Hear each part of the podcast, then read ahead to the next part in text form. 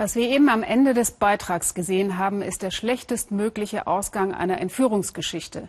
Tausende jesidischer Frauen und Kinder haben die IS-Terrormilizen gekidnappt, viele ältere offenbar auch getötet. Die jüngeren Frauen werden auf einem regelrechten Sklavenmarkt per Handyfoto an IS-Kämpfer verschachert.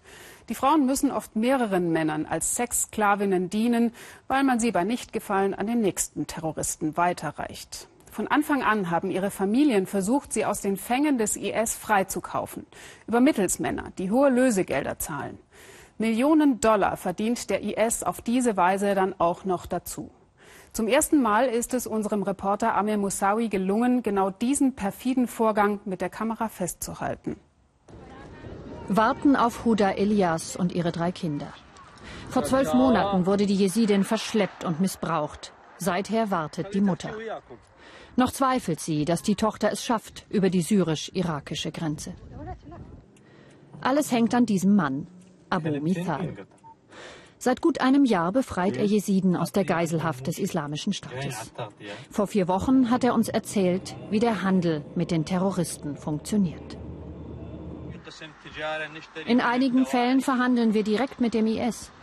Die Kommunikation läuft über alle möglichen Kanäle. Einer davon der Online-Sklavenmarkt des IS. Hier hat er Huda Elias gefunden.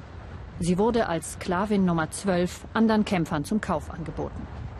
Abu Mithal besorgt sich die Fotos und versucht dann, die Angehörigen zu finden und die Entführten freizukaufen. Menschen werden wie Ware durchnummeriert. Wir zeigen keine Gesichter. Sklavin Nummer 19 und ihre Kinder. Sklavin Nummer 4. In einem Flüchtlingslager im Nordirak trifft Abu Mithal einen Mann, der nach Monaten der Ungewissheit endlich Kontakt aufbauen konnte zu seinem jüngeren Bruder.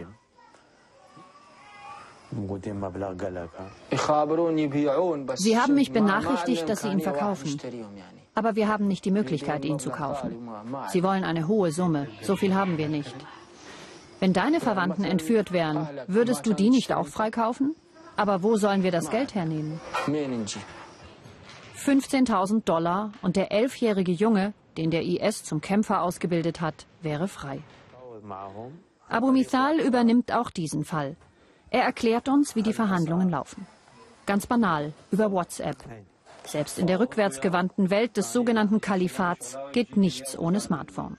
Vom syrischen Raqqa bis nach Dohuk im Nordirak läuft der Handel hin und her, bis das Geld endlich aufgetrieben ist für den elfjährigen Jungen. Okay, sag ihm, er soll sich gedulden.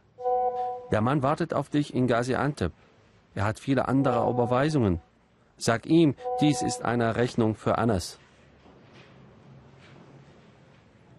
Der Treffpunkt Gaziantep liegt an die 600 Kilometer von Dohuk entfernt in der Türkei. Hier soll Abu Mithal an den IS-Kämpfer Anas den Großteil des Lösegelds bezahlen.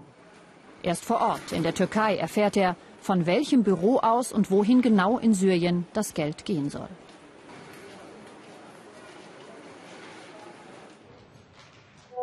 Rede in Gaziantep mit dem Mann über nichts.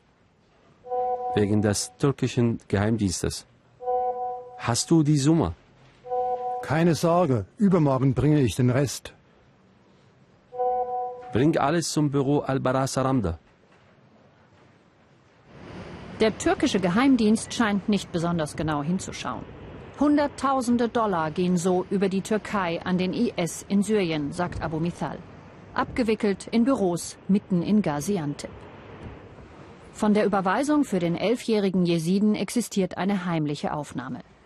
Sie zeigt, wie unkompliziert der Geldtransfer an die Terroristen funktioniert.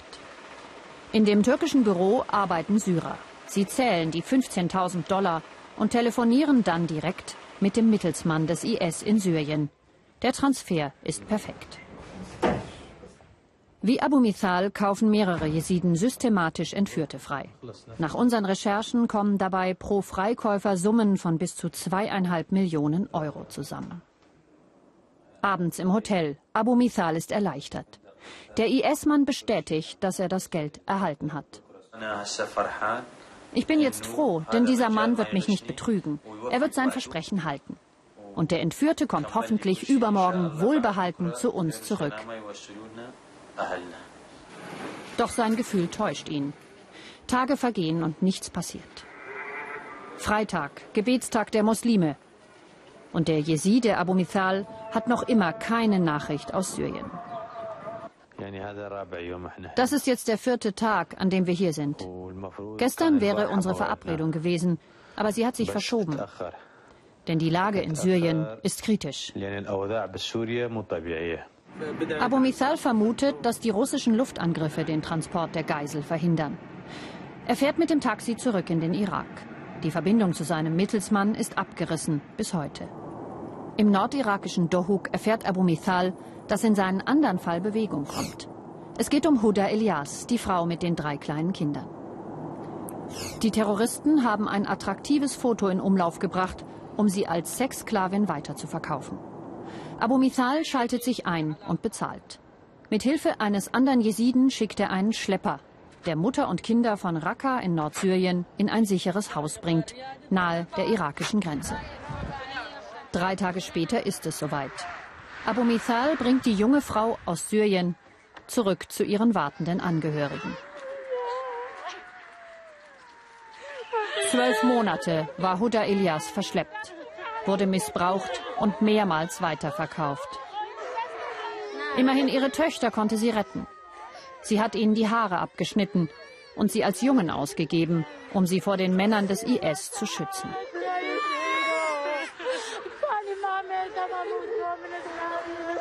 Die angeblichen Gotteskrieger betreiben einen Handel mit Sklavinnen. Wie passt das eigentlich zusammen? Diese Frage geht an den französischen Politologen und Islamismusforscher Olivier Roy. Seine Expertise hat übrigens kürzlich auch das deutsche Bundeskriminalamt eingeholt. Er lehrt in Florenz und ist uns von dort zugeschaltet. Bonsoir, Monsieur le Professeur. Bonsoir. Warum brauchen Dschihadisten Sexsklavinnen? Ist das nicht ein Widerspruch?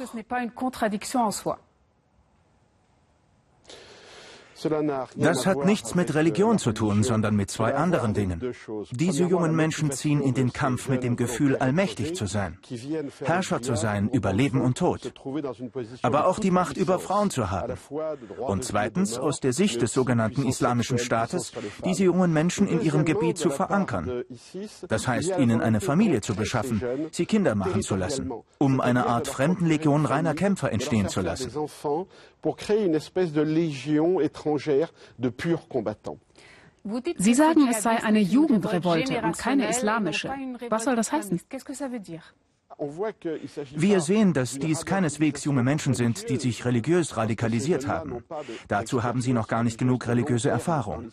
Das sind junge Menschen, die mit der Gesellschaft gebrochen haben, die sich aus Hass der Bewegung angeschlossen haben, die mit ihren Eltern und ihren Familien gebrochen haben, die provozieren wollen. Diese jungen Menschen sind vom Phänomen der Gewalt fasziniert, von der Gewalt, die ihnen der Dschihad bietet. Warum sind diese jungen Europäer vom IS so fasziniert? Das sind junge Menschen, die vom Tod angezogen werden. Das sieht man an den Attentaten, die sie begehen. Entweder es sind von vornherein Selbstmordattentate oder aber sie lassen sich danach töten. Sie versuchen nicht zu fliehen. Sie versuchen nicht danach in einem Versteck zu leben. Sie wollen sterben und sie wollen in aller Schönheit sterben. Das ist die lebensverneinende Philosophie des sogenannten Islamischen Staates. Et je crois que c'est ça, cette fascination morbide, nihiliste pour Daesh. Die militärische Intervention wird jetzt verstärkt durch Frankreich, durch Deutschland. Macht das für Sie Sinn? Die wichtige Frage ist hier, wie wirkungsvoll ist eine militärische Intervention? Luftangriffe zu verstärken bringt nicht viel. Kein Krieg ist bis jetzt in der Luft entschieden worden. Kriege werden am Boden entschieden. Wer den sogenannten Islamischen Staat besiegen will, muss Bodentruppen schicken. Und zwar nicht nur Spezialeinheiten, sondern Zehntausende von Soldaten. Das wird nicht geschehen. Die Europäer haben nicht die Möglichkeiten dazu und die Amerikaner wollen nicht. Auch die regionalen Akteure wollen keine Bodentruppen schicken. Also muss zunächst eine politische Koalition gegen den sogenannten Islamischen Staat gebildet werden, die politischen Kräfte vor Ort müssen ein Einverständnis erzielen. Aber für die politischen Akteure vor Ort ist der Islamische Staat ja gar nicht der wichtigste Gegner.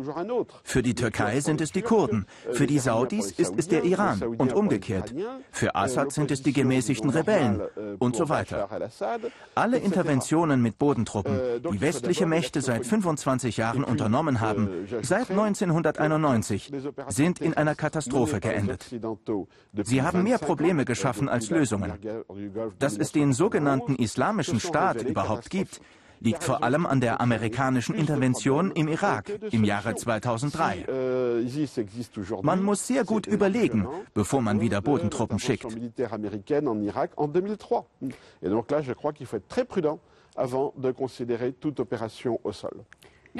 Vielen Dank, Professor Roy, für dieses Gespräch. Bonne soirée, merci.